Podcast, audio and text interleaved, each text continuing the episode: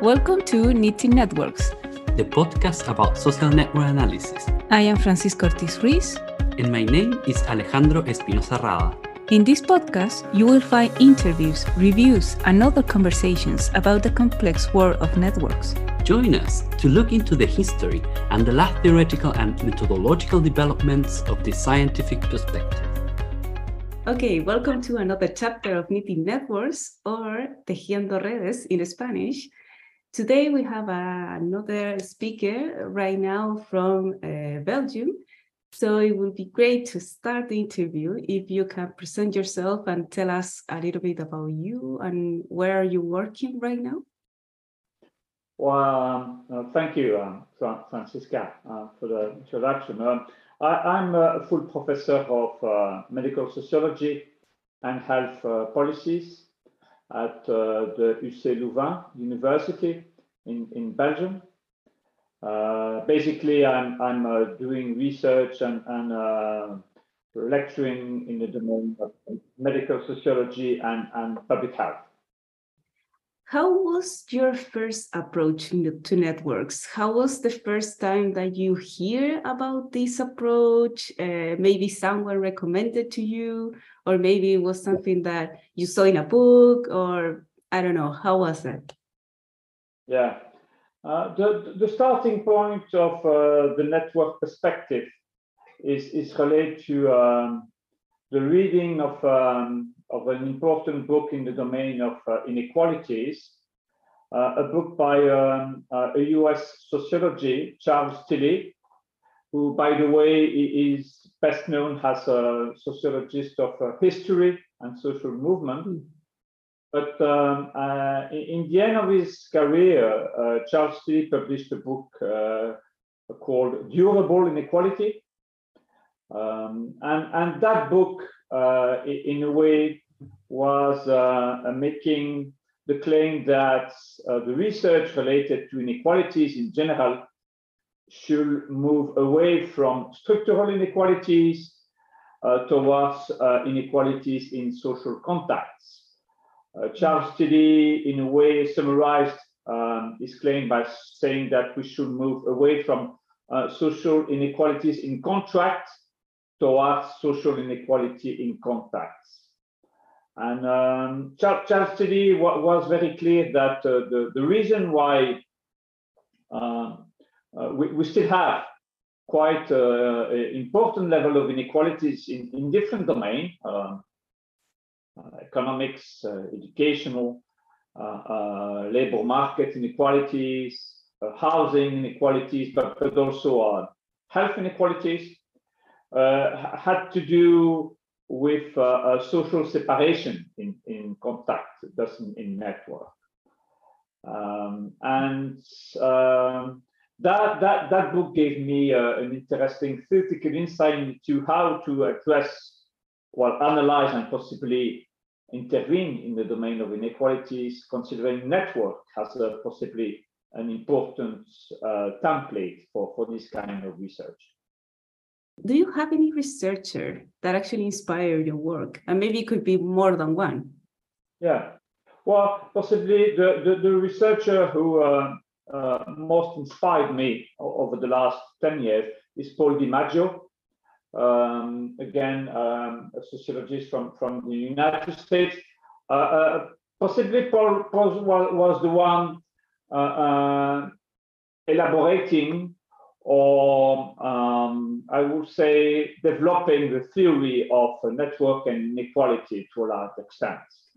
So basically, Paul said that uh, the reason why, why um, uh, network contribute to inequality is that some some um, uh, some behavioral outcomes or access to resources are, are need to be uh, uh, addressed as a complex contagion instead of saying this is a simple contagion that flow freely and randomly in a society.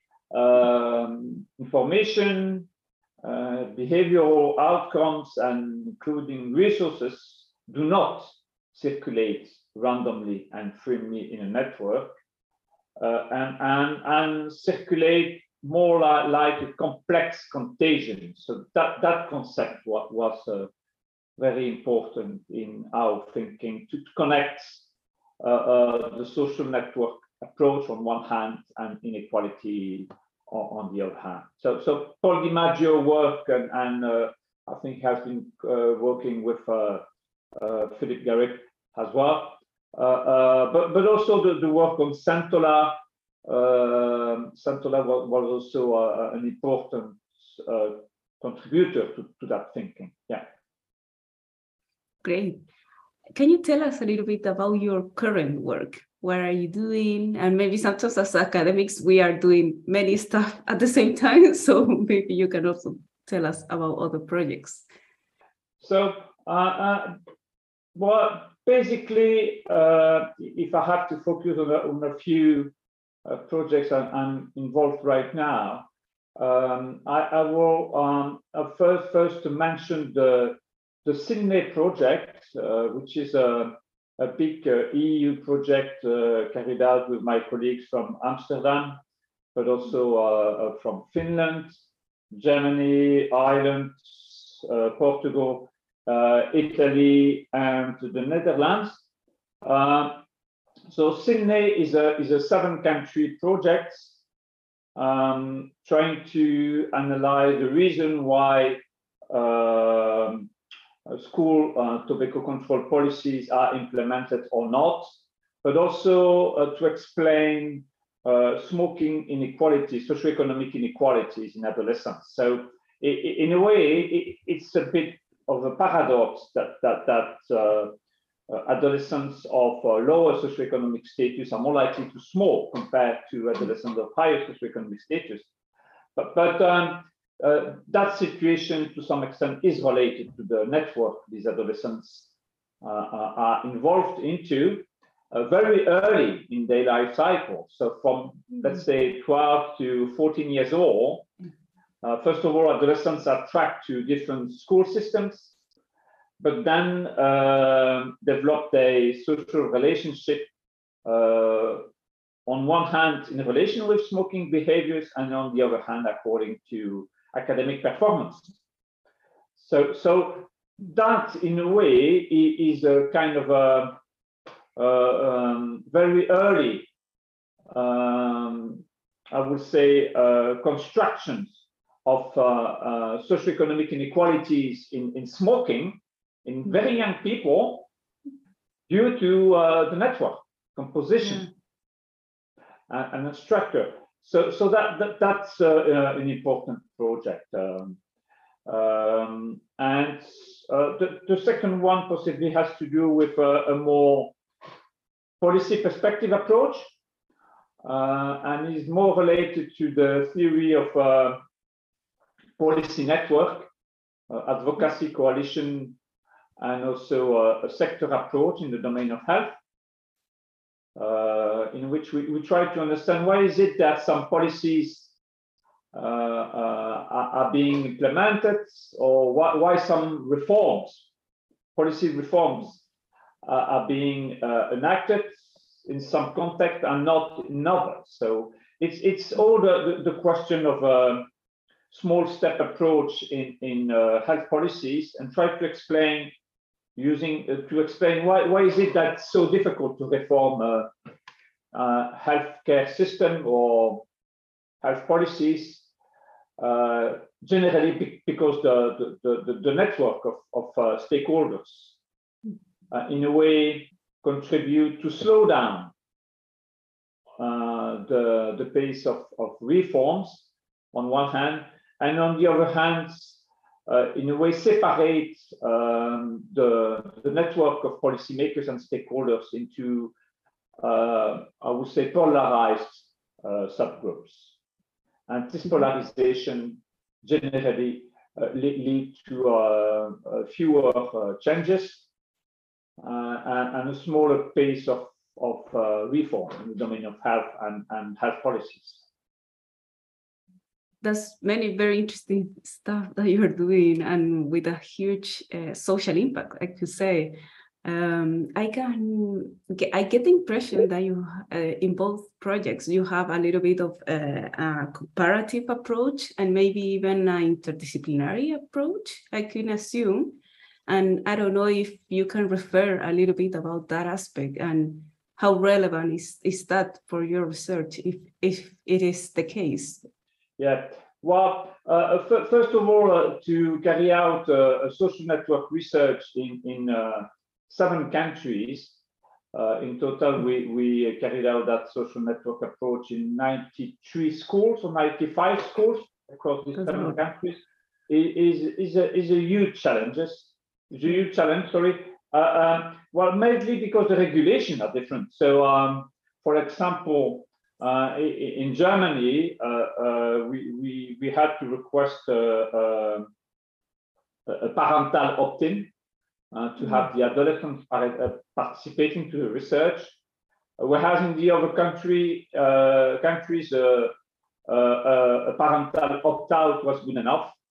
So, um, you know, the, the regulation affects ethical issue and ethical mm. issue affect the kind of uh, practical arrangements you, you, can take to, to collect the data. Yeah. So it, it, was not so so so easy.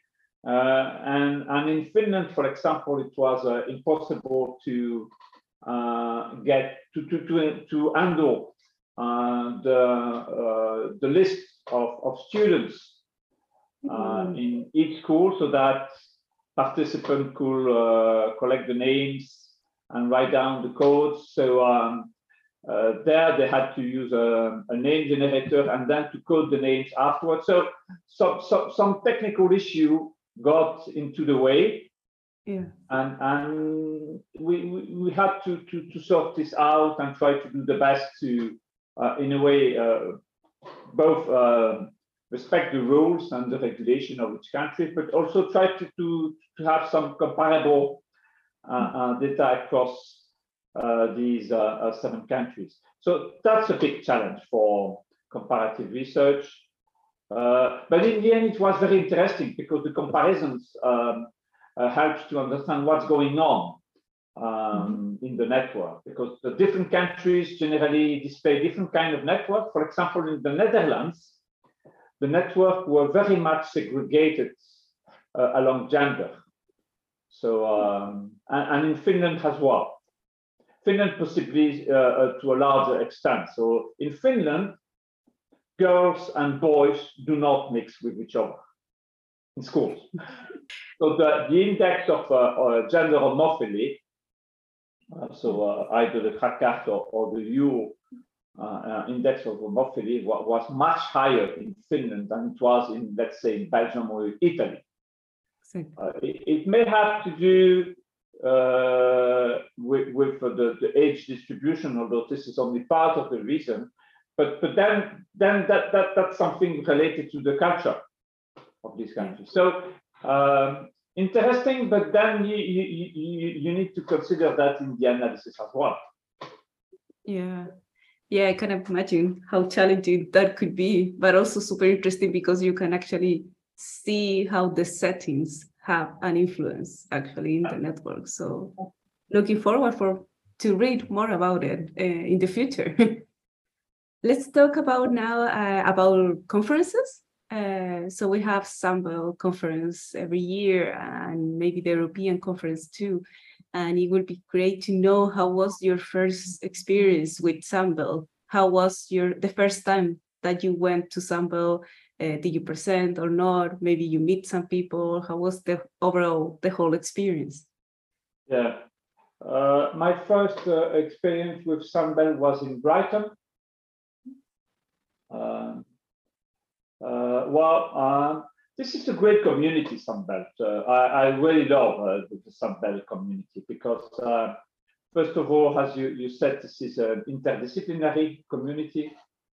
Um, that, that, that's a place where you have many different domains of, um, of application of, of uh, social network method and, and concept. And uh, I, I, enjoyed, in a way, uh, hearing uh, papers from, from different topics and, and different domains. I mean, uh, generally when I attend Sunbelt conference, I try to learn about different topics. Uh, for example, um, educational uh, issues uh, are to some extent different from what I do, but but um, generally it provides a lot of feedback in the domain of health. Mm. Uh, I think this is also a very friendly community. Uh, you, you, you need not to be scared because your, your level of uh, formalization of uh, network analysis is not too high. I mean, uh, everyone is welcome in the, the Sunbelt community. Uh. so um, people generally are also very helpful. Uh, and, and I think this is a community where you, you, you can get a lot of um, inputs and, and suggestions for, for your work, which is um, in the in the coming or at, at, let's say a preliminary stage. So uh, that that's a very uh, useful community. Yeah, it, it's a it's a big community, so sometimes it's, it's not easy to, uh, um, to, to navigate in, in, in that community to find your, your way. But I think the, the, the best the best learning I had is that you need to participate. you need to come and participate, and in the end, you, you make friends, uh, you make contact, and, and possibly that that's a learning also from the social network research i have been doing over the last years. Yeah, a network is demanding. You need to invest in a network. Yeah, that's true.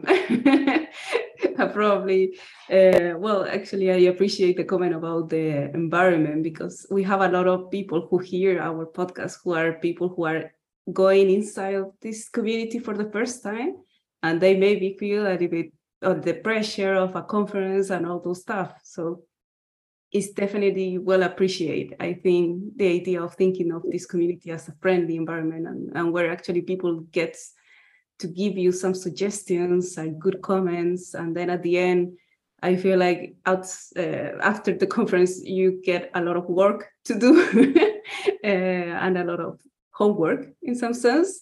But yeah. that's really good too, because this is in a friendly way it's, it's yeah. to learn. Yeah. So if you had to choose uh, from all the networks that we have around and all the books and all, everything that we know, uh, I would like to ask you if you have a favorite network. Uh, which one would it be? Can I show you? Oh, okay. Yes. so it has been published. Uh, do, do, do you need the reference? Oh, maybe I can ask you later on in, in by email, so in that way I can publish it in the website so everyone yeah. can so see it, it, at the same time. It has been published in the Journal of Health Services Research and Policy in 2016. Okay. Uh, uh, so uh, that that network tried to uh, address a, a question I, I, mentioned to you. Um, yeah. it, it's it's related to a, a very specific domain of health policy, which is uh, what should be the role of, of GPs in, in the healthcare systems. Um, and the, that, that research is, um, is related to the, um, an issue that many OECD countries are, are coping with is the disappearing GP. So increasingly, uh, the number of, of GP uh, on, the relative scale compared to uh, consultant or specialty uh, uh, medicine is, is decreasing mm. percentage. And, and so the question is to what extent can we increase or improve the attraction and retention of, of GPs in, in the professions. Yeah. And so we, we, we had a, a stakeholder survey um, in, in 20, 8, 28, 29, something like that in Belgium, mm-hmm. in which we surveyed around 120 important elite stakeholders in Belgium.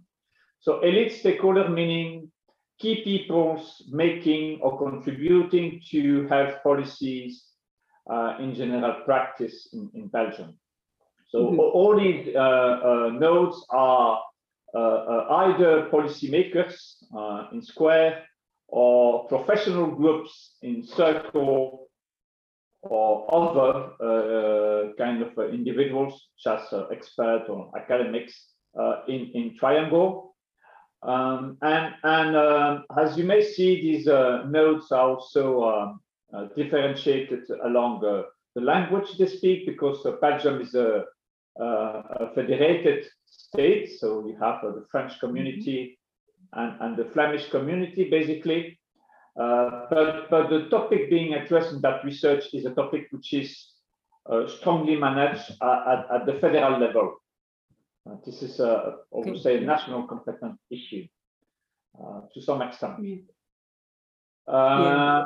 And we, we ask these stakeholders to, to rate different policies um, different uh, proposals to improve uh, the attraction and the retention of, of GPs into uh, the practice, clinical practice of, of, of uh, gen, um, uh, general practice.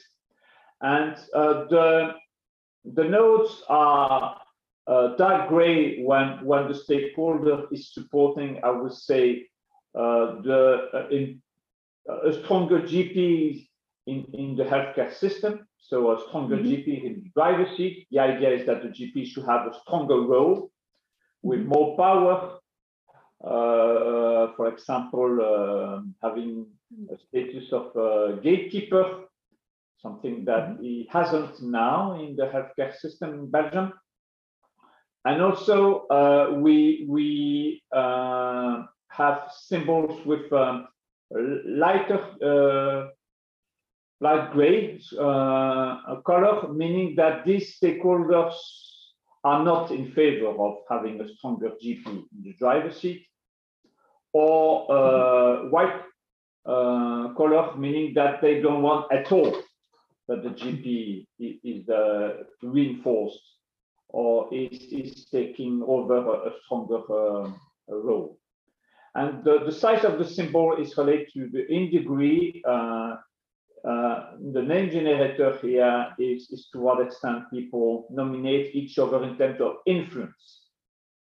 So mm-hmm. is that uh, stakeholder an influential one or not an influential one? So those, for example, that one is a, a Dutch-speaking stakeholder, policymakers receiving a high number of uh, uh, nominations of, of influence um, uh, that one, for example, is a professional uh, mm. stakeholders, uh, uh, Dutch-speaking stakeholders, also receiving a high number of nominations. Uh, and and uh, this is it. So that that that network was um, interesting because it showed that even for a topic which is managed at the federal level, mm. um, the network is quite divided across yeah. language. So you have uh, French uh, speaking stakeholders nominating each other, and the same for the for the Dutch one. That's one finding. And, and in a way, it shows the polarization of the network related to a topic in which normally they, they, they should be uh, reaching a consensus if, if, they want to move on on the role of the GP in the healthcare systems to some extent both communities should should should uh, uh, converge, which is not the case regarding at least the, the kind of uh, social contact uh, they, they have or, or they, they, they support.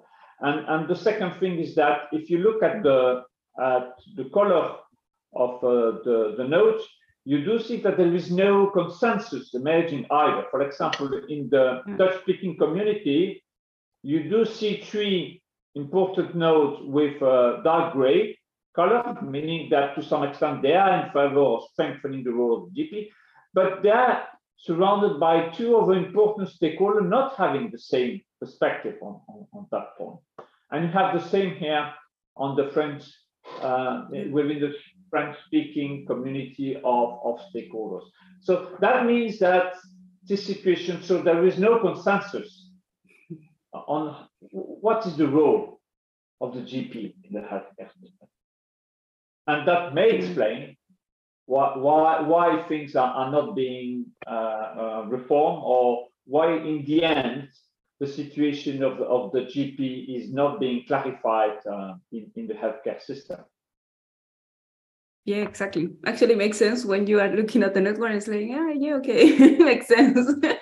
well, uh, we are going to add that image into the webpage of the podcast and cite the article, of course, and put the reference in there so people who are hearing this they can see it at the same time that they are hearing you explaining it because it's really, um, I don't know, insightful the whole network and it's really good one. Uh, and also you have this approach that you have, you are talking about reforms.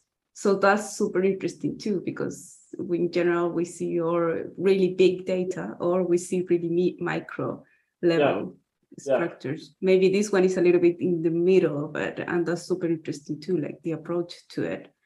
So uh, to finalize uh, our conversation, uh, can I ask you what are, what are your thoughts about the next challenges for the network community? And if you see some of them that are really identifiable or maybe, or maybe not, I don't know what are the next steps in the future of this community?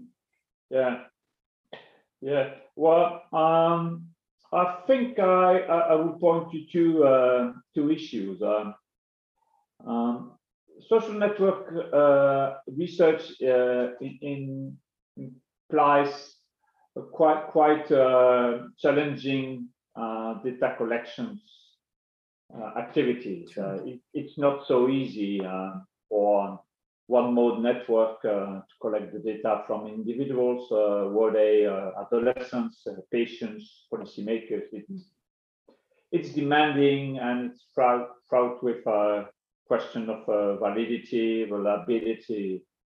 Um, two mode network in a way are, are more objectives, but but um, um, I would say that um, the quality of the information we get from from two mode network is, is sometimes not not not that good enough. Um, uh, and and uh, I think uh, improving, I, I, would say the the, the feasibility or easiness or decreasing the cost. I would say decreasing the cost of data collection for, for one mode network would be important. Uh, uh, so um, that, that that's something I think that possibly apps uh, could, could be useful for. Uh, I, I, forget to mention you also that we have been also developing an intervention, um, the EGONET interventions. Yep. Um, the EGONET, I don't know whether I still have time to uh, address that, but the, the EGONET is an intervention we developed to collect uh, social support network uh, for patients with uh, severe mental illness. So uh, having an intervention, having interventions is, is also important in the domain of social network research. And, and the EGONET is something I, I will certainly also mention. But, but that, that, that's a second perspective is, is to how to uh, design interventions with the domain of uh, network, network research. And EGONET was an intervention designed to in a way involve um, health professionals, particularly psychiatrists uh, and psychiatrist, uh, psychiatric nurses, into uh, mapping the social support network of patients with psychiatric disorder. I think that this is one of the of the next uh, uh, challenge challenges uh, in the domain of social network research. It's like the whole idea of social impact through using the networks. This yeah. seems every time yeah. more essential. So this is the, uh, the, the presentation uh, of the of the EGONET interventions, uh, which is by, by the way being uh, implemented, but mainly in the domain of uh, mental health services, research and intervention. Perfect. So I'm going to leave the link, of course, because there is a video and the people who are hearing, they can actually look at yeah. it at the video later on. That's great. Yeah, indeed. Yeah, that would be for our uh, conversation. I don't know if you have anything else to add or. No, I, I I'm grateful for for the invitation and for the talk with, with you. Uh, I think this is a great community of researchers and, and practitioners. Happy for sure. yes. Thank you so much to you for giving us the time to talk about this stuff. And we are going to have a lot of links and references in our webpage to your work and the network so people can see it. Thank you. This was today's chapter. We hope that you enjoyed it. Remember that the first Wednesday of each month, we will publish new chapters. Also, you can always send us suggestions and ideas to our emails. We hope that you heard us again, and in that way, we can continue knitting networks.